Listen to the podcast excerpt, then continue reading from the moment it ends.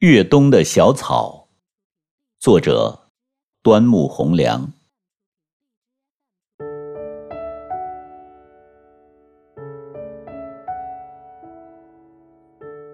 我经常出去散步，不管冬天和夏天，这是大夫指点要我做的。除非碰到坏天气，或者病加重了，否则。我就要不间断地从一幢楼房面前经过。这幢楼房是座旅馆，有各省市来的人，也有外国客人。他们的衣着不同，但是随着季节变化，冬天要防寒，夏天要防暑，这是一致的。是的，只要地球在转，季节就在变化。不要说北方了。就是在四季如春的昆明，连石头也要感受到气候的变化呢。在闻名世界的石林，有一个叫阿诗玛的天然石像，它在春天就像一个少女，背着竹篓轻盈地走着。但是据说严冬来了，在风刀霜剑的交错中，它就显得像一个佝偻着背的老太婆了。直到有一个春天来了，才又恢复了阿诗玛的形象。北京的冬天，风沙特别大，除了常青树，花草都无法生长，地上的草就在寒霜风雪中枯萎了，除了一些可怜的草根，地上便全是土地的本色。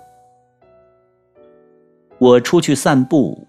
经过那座大楼的花坛时，眼光都要射向那暗绿色的云山。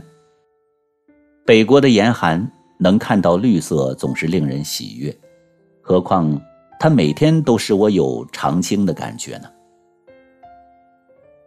有一天，我的眼光又自然而然地投向它，从树梢一直看到它的根部，忽然发现，在它的根部的四周。有着一些小草，这使我像孩子发现奇迹般的高兴起来。我请问了老园丁，他告诉我，这还活着的小草叫护盆草。护盆草是一年生的植物，它是渡不过这北国的冬天的，它也不过是在熬日子罢了。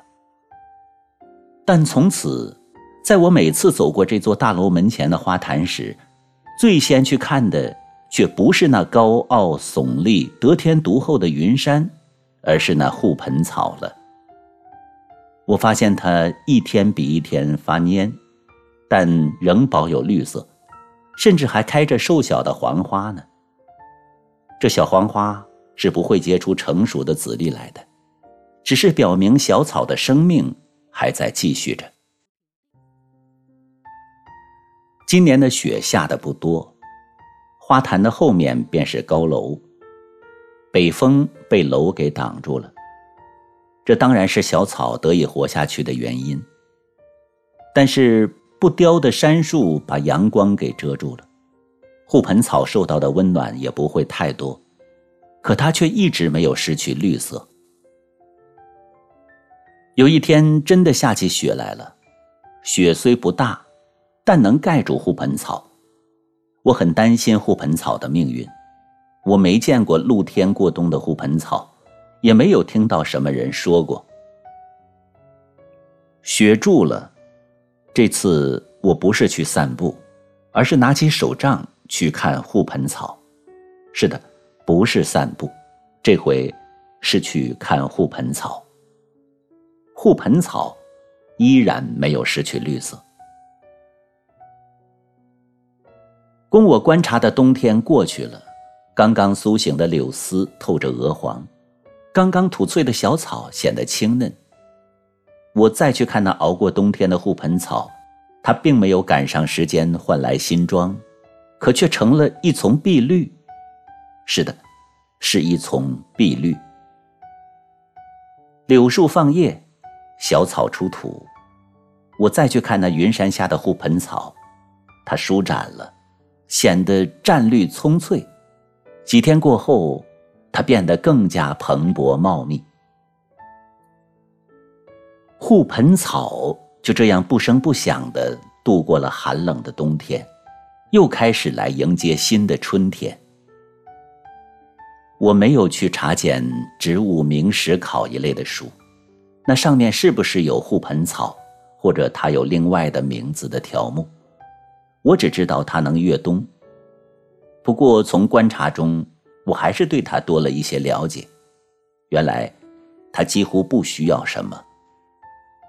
阳光对植物来说是最可贵的，云山比它高，比它大，把它给盖住了。它只能在筛下来的树影空隙中得到几丝阳光，但是它却使云山不致失去湿度，又为别的花木保护根株、保持水土、净化空气。它默默无闻地深护着比它高大的植物。谁能说严寒中依然能保持秀色的云山没有这小小的护盆草的功劳呢？所以园丁。才把它叫做护盆草，只有园丁才配做它的知己。护盆草不是宿根的，大概还是靠种子来繁殖。可是这种纤细的小草竟能越过北国的冬天，消除了冬天和春天的界限。有谁看了不为这小草的顽强而感动呢？只是人们不知道罢了。对我来说，也是偶然机遇才见到了这个全过程。我想在今年冬天还能尽情的观察它，明年它也能越冬。那么，它就不只是可以被称为越冬的小草，而是可以名之为多年生的小草了。当我又徘徊在那不算太高的大楼面前，我就想。当初盖大楼的人，绝不会想到大楼会给小草作为屏障的。由于北风吹不透它，就使门前的护盆草得以存活下来。要是人们有意的用护盆草的精神为它多做一点护持，可能护盆草就会列入多年生的植物群里面了吧。一路散步，这个想法。一直没离开过我。